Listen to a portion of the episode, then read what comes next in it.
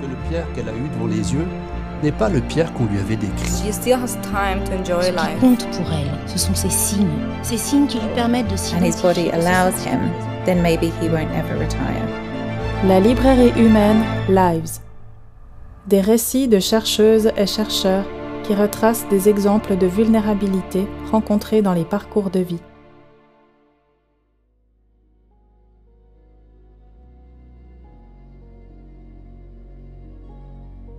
Une vie à cheval par Cléolia Sabot. Cléolia Sabot est chercheuse à l'Université de Lausanne.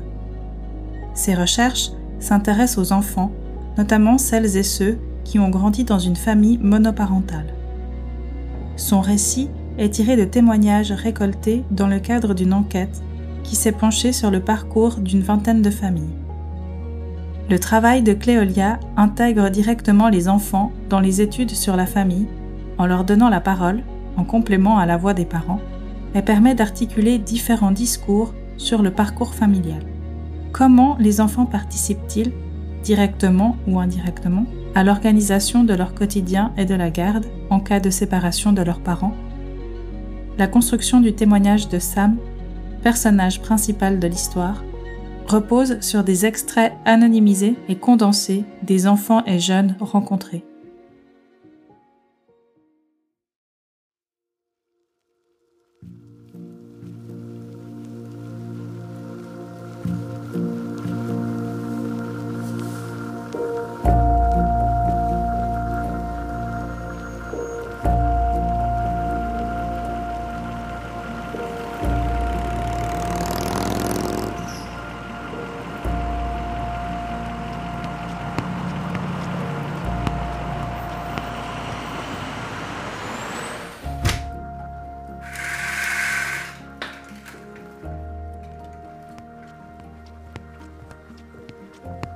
Moi, c'est Sam.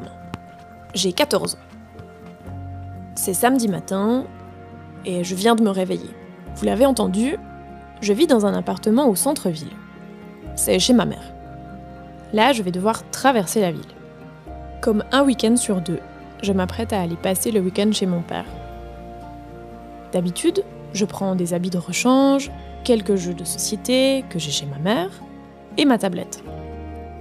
J'avoue que je prends aussi mon doudou. Même si j'ai 14 ans, je sais. J'ai encore mes petites habitudes et j'aime bien avoir quelques repères chez mon père. Ah, et ma balle de basket. Hyper important la balle de basket. Parce qu'en fait, j'ai quasiment aucune affaire chez lui. Allez, j'ai quand même quelques pyjamas et ma brosse à dents. Ma mère m'a aidé à trouver le trajet de bus et les horaires pour que j'arrive à l'heure. Je dois y être à midi. Dois d'abord prendre le bus 25 et ensuite je change pour le 3. C'est pas super long comme trajet, environ 40 minutes. Mais c'est quand même de l'autre côté de la ville. Après, c'est cool, ça m'apprend à être hyper autonome. Quand je vois mes potes qui se déplacent jamais sans leurs deux parents, je me dis que ça, c'est plutôt cool pour moi. Allez, on y va.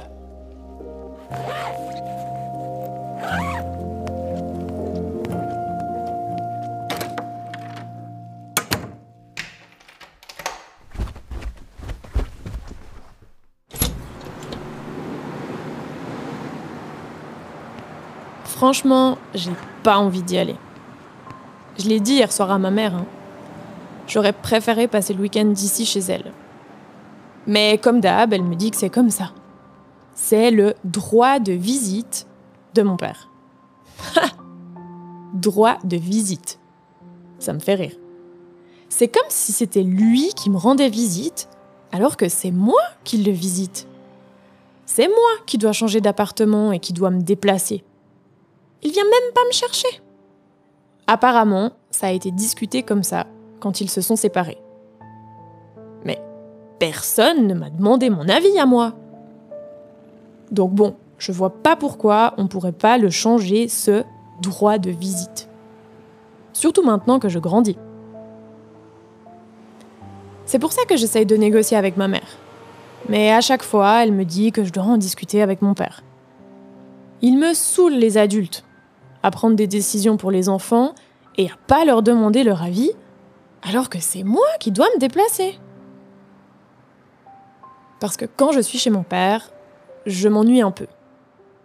C'est loin, j'ai pas mes petites habitudes de tous les jours, et mes potes, ben, ils sont vers chez ma mère.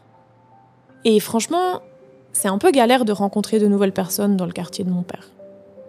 Quand je suis chez lui, je passe pas mal de temps dans ma chambre, sur mon téléphone, sur la tablette, et je lis. Genre l'été dernier, j'ai passé trois semaines chez lui. C'était si long. Ma mère m'avait acheté une pile de livres pour pas que je m'ennuie chez lui. Elle sait que c'est pas toujours facile. Après, c'est pas que je fais rien avec lui, hein. Vous irez pas croire que j'aime pas le voir. On fait des activités des fois ensemble.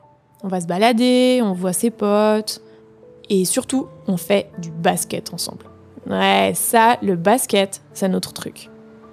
On passe des après-midi entières ensemble à jouer au-dessus de son immeuble. Sauf que des fois, il y a sa copine qui râle si on fait trop long et que du coup elle est toute seule. Moi, je l'appelle Monstera. C'est pas un monstre, hein, elle m'a rien fait de mal. Mais je l'aime pas.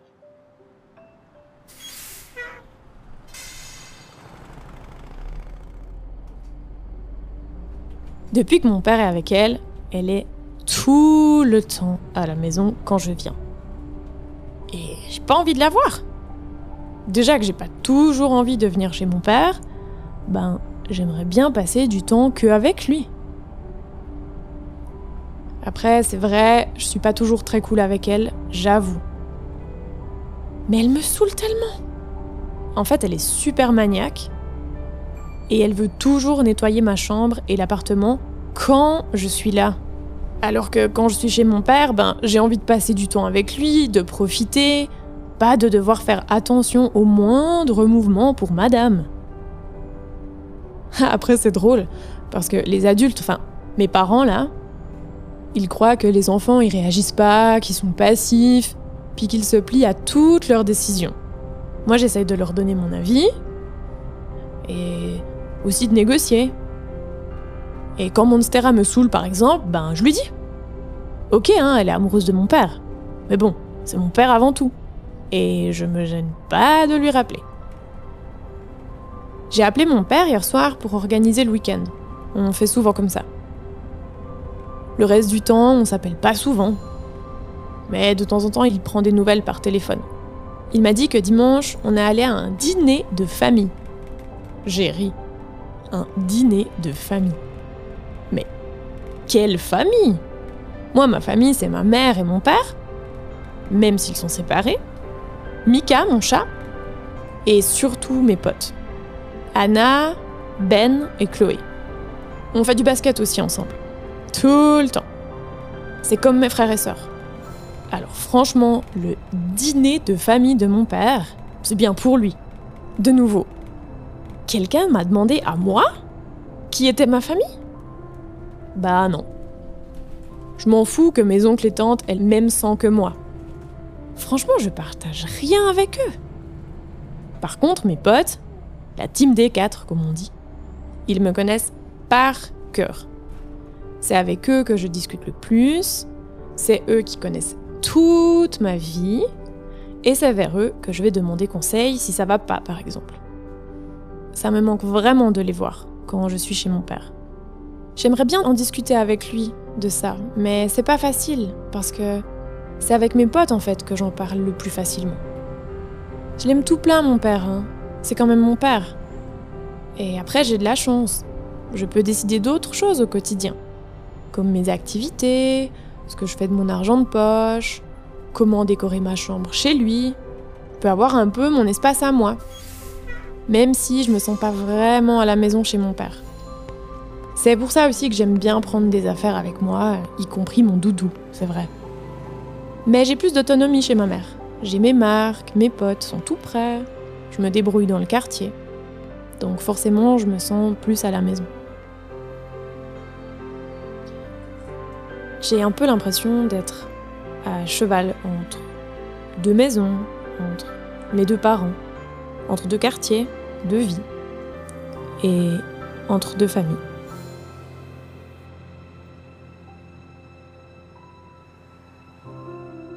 La librairie humaine Lives Cléolia Sabo.